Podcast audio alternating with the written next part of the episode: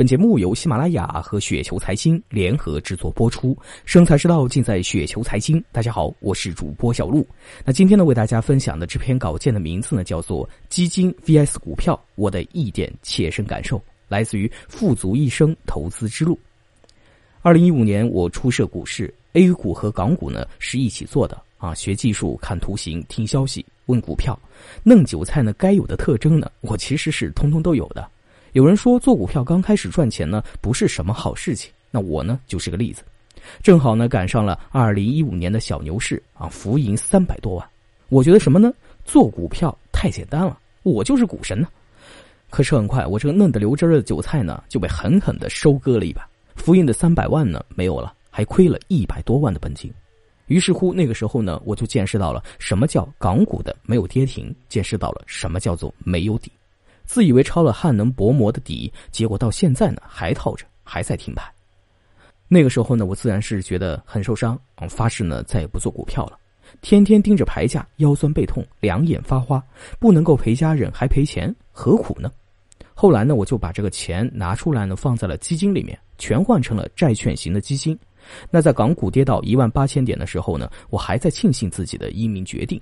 可是很快啊，港股就开始回升了。当升到两万一千点的时候呢，哎，我就觉得有点不对劲了，果断的将这个一百万债券型的基金呢换成了股票型的基金。到两万四千点的时候呢，又换了一百万啊。那在两万八千点的时候呢，为了落袋为安呢，又转回去了。那到这个时候呢，我已经是把做股票亏的一百万呢，算是赚回来了。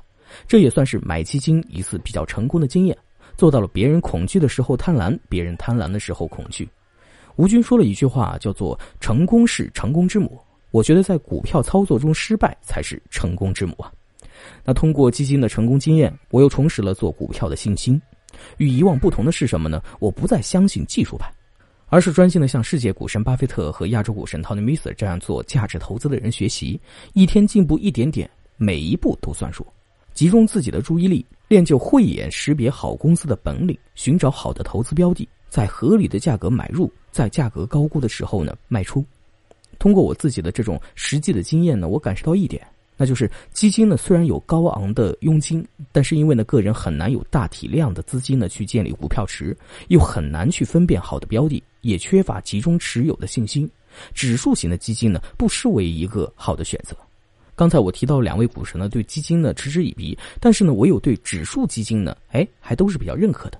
因为经济从长远来看呢，都是向前发展的，而指数呢也是会一直向上的，所以呢买指数基金就相当于是投资指数了。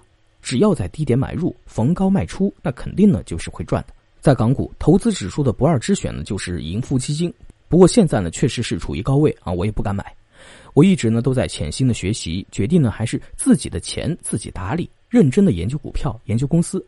如果呢有朝一日啊，我能够做好股票，股票的收益呢肯定是会高于基金的。这一点呢，我是比较坚信的。